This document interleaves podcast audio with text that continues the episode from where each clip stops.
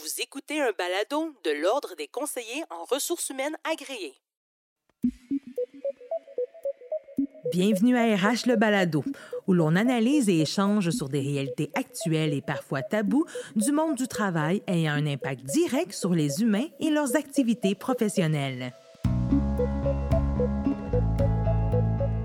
Après les turbulences des dernières années, place à un nouveau contexte de travail dominé par l'émergence du travail hybride qui transforme assez profondément le quotidien de nombreux travailleurs et aussi le modus operandi de nombreuses PME, pour le meilleur et pour le pire. Mais une chose est certaine, quand vient le temps de piloter sa PME, il va falloir peut-être écrire quelques chapitres du manuel. Et pour en parler, bien, on reçoit Mme Julie Carignan, CRHA, psychologue organisationnelle associée chez Humance. Bonjour, Mme Carignan. Bonjour.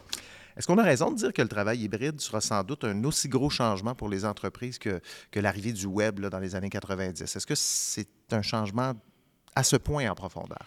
Peut-être pas pour les organisations qui ont déjà vécu le mode hybride. Hein. Ça ne s'est pas inventé dans les dernières années. Il y en avait avant, il y a 10 ans, il y a 15 ans, euh, des entreprises qui devaient fonctionner comme ça parce qu'elles étaient globales, par exemple. Mais pour une PME qui n'a jamais vécu ça, implanter un mode hybride, faut effectivement pas sous-estimer ce que ça implique, autant au niveau des processus, des systèmes, des habitudes et même de la culture de notre organisation.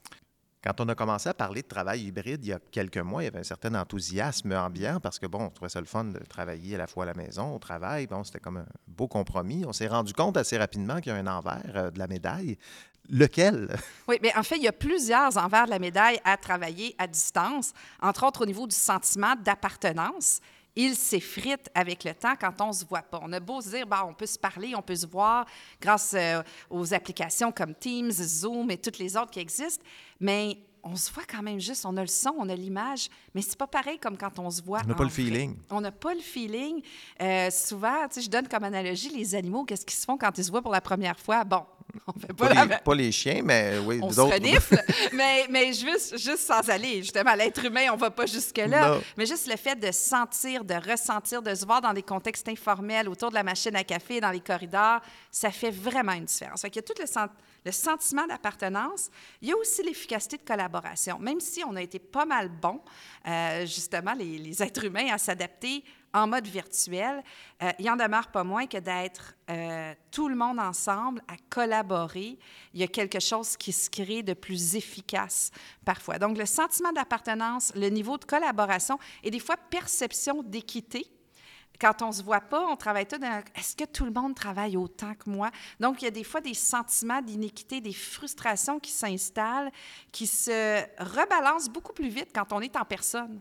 Alors que des fois, à distance, il y a comme un délai qui s'installe, donc des sentiments, des fois, de frustration, de perception d'iniquité qui, euh, qui, qui, durent plus longtemps, qu'on a moins l'occasion de recadrer en temps réel. Je disais aussi euh, que le travail hybride a engendré un problème d'ajustement, c'est-à-dire que certains un jour, on est à la maison en pyjama, d'autres jours, il faut s'ajuster au contexte de travail avec les collègues, ou est-ce que, bon, il y a peut-être plus de distractions? Euh, et de toujours jouer comme ça sur les deux plans, ça génère un stress. Est-ce que vous l'avez remarqué, ça aussi? Oui, puis encore une fois, à chaque fois qu'on a à prendre une décision, c'est un stresseur. Même quand c'est positif, l'être humain aime être libre et avoir l'autonomie décisionnelle. Mais juste d'avoir à se poser la question, des fois, on ne se posait pas la question avant, on allait au bureau. On ne se posait pas la question au début de pandémie, on restait à la maison. On dit, OK, est-ce que je vais au bureau aujourd'hui? Est-ce que je ne me rends pas? Des fois, on se rend parce qu'on a envie de voir des gens, mais les autres ont pris la décision de rester. Donc, on se rend puis on est tout seul au bureau. Donc, donc oui. Euh, des rendez-vous manqués. Il y a des rendez-vous manqués, il y a un certain stress. Puis des fois, quand on choisit de rester à la maison, je suis en train de manquer quelque chose. Est-ce qu'il y a une occasion qui va me passer sous le nez parce que j'étais pas là présent? Donc oui, il peut y avoir une augmentation du stress, de l'anxiété, l'impression soit de manquer une occasion, de manquer quelque chose quand on n'est pas là, ou quand on est là, des fois, bon, tout le stress de la circulation, euh, du choix du moment, etc. Pour dire, est-ce que est-ce que mes collègues vont être là aussi, etc. Donc, euh, oui, il y en a beaucoup. On a parlé des écueils pour les employés. Pour les employeurs, eux, qu'est-ce ben qu'ils ont vécu?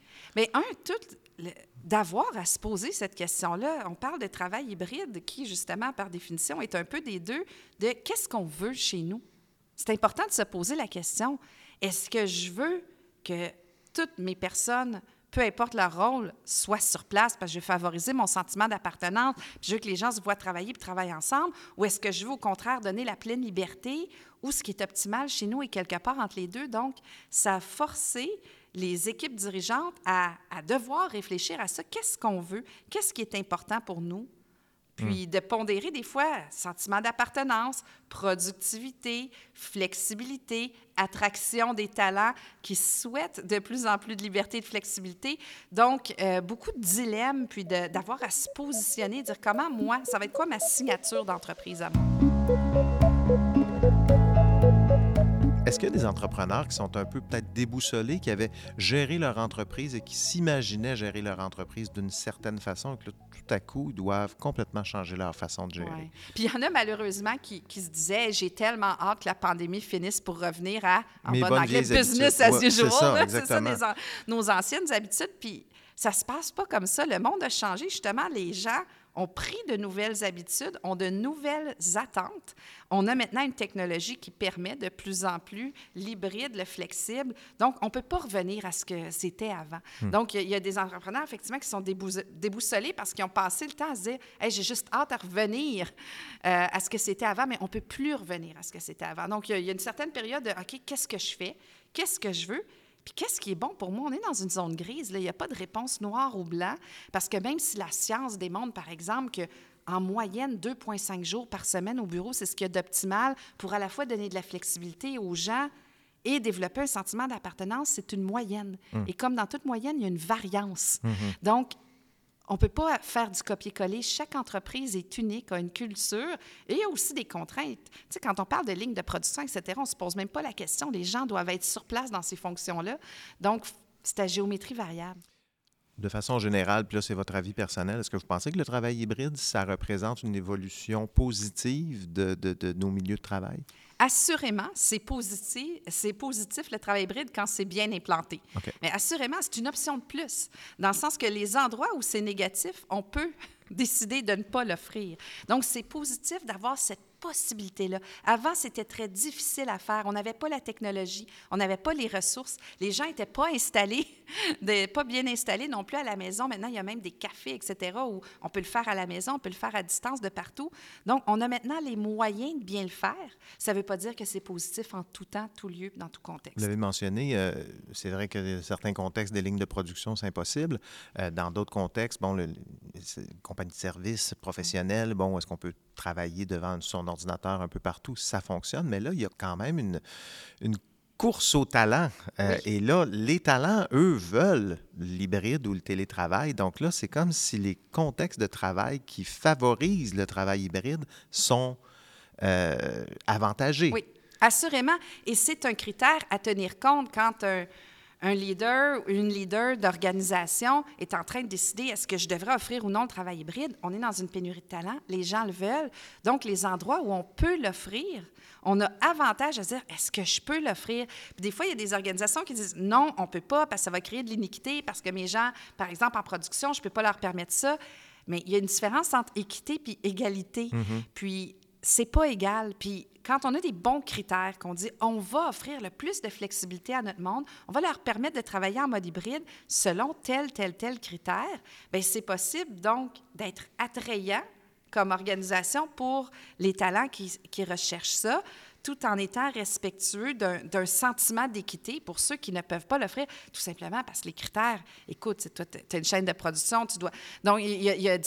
Des fois, c'est des enjeux de sécurité, mais au moins, on a des bonnes raisons, on peut expliquer le pourquoi, puis ça fait toute la différence. Mais oui, en guerre de talent, on a vraiment avantage à donner le plus de flexibilité possible. C'est un critère hautement recherché. On en a parlé un peu, euh, piloter à vue, euh, c'est plus tellement possible parce que, bon, les employés ne sont pas là physiquement. Euh, là, je vous pose la question parce que je veux inspirer les, gens, les entrepreneurs qui vont nous écouter, des bonnes pratiques de gestion en mode hybride. Si vous aviez à nous en donner une, là, ce serait quoi? Une, c'est très facile à appliquer, c'est se donner une charte d'engagement d'équipe en mode hybride. Puis ça, c'est pas compliqué. C'est de se poser quelques questions. Justement, nous, dans notre organisation, c'est quoi qui est permis? Tu sais, ça a l'air tellement simple de le dire, mais souvent, les organisations ne l'ont pas fait. Nous, c'est quoi? C'est-tu minimum deux jours ou c'est minimum une fois par semaine? C'est-tu tout le monde le mercredi? Donc, prendre le temps de clarifier nos attentes à la hauteur de l'entreprise en donnant aussi une marge de manœuvre pour qu'ensuite, chaque équipe puisse le faire avec son monde, avec sa gang. Parce que justement, les réalités sont différentes en marketing, en TI, en finance, euh, en opération, en service à la clientèle. Donc, de dire, moi, mes principes directeurs à la grandeur de l'organisation, sans exception, je veux ça. Puis qu'après ça, inviter chaque leader à dire, toi, avec ton équipe, tu vas poser cette question-là. Qu'est-ce qui est nécessaire pour notre collaboration? Qu'est-ce qui est nécessaire pour notre productivité? Qu'est-ce qui est nécessaire pour notre bien-être, notre flexibilité? Puis de mettre tout ça ensemble, puis de vraiment aller chercher un engagement collectif. Puis les gens se disent, wow, j'ai participé à créer ces règles-là. Donc, il y a un engagement envers les règles. Fait que ça, c'est un outil très simple, une charte d'engagement d'équipe euh, qui peut faire toute la différence, de l'implanter en cascade dans toutes les équipes dans, dans une organisation. Et qui coûte rien. Merci, Mme euh, Carnier. Ça me fait plaisir.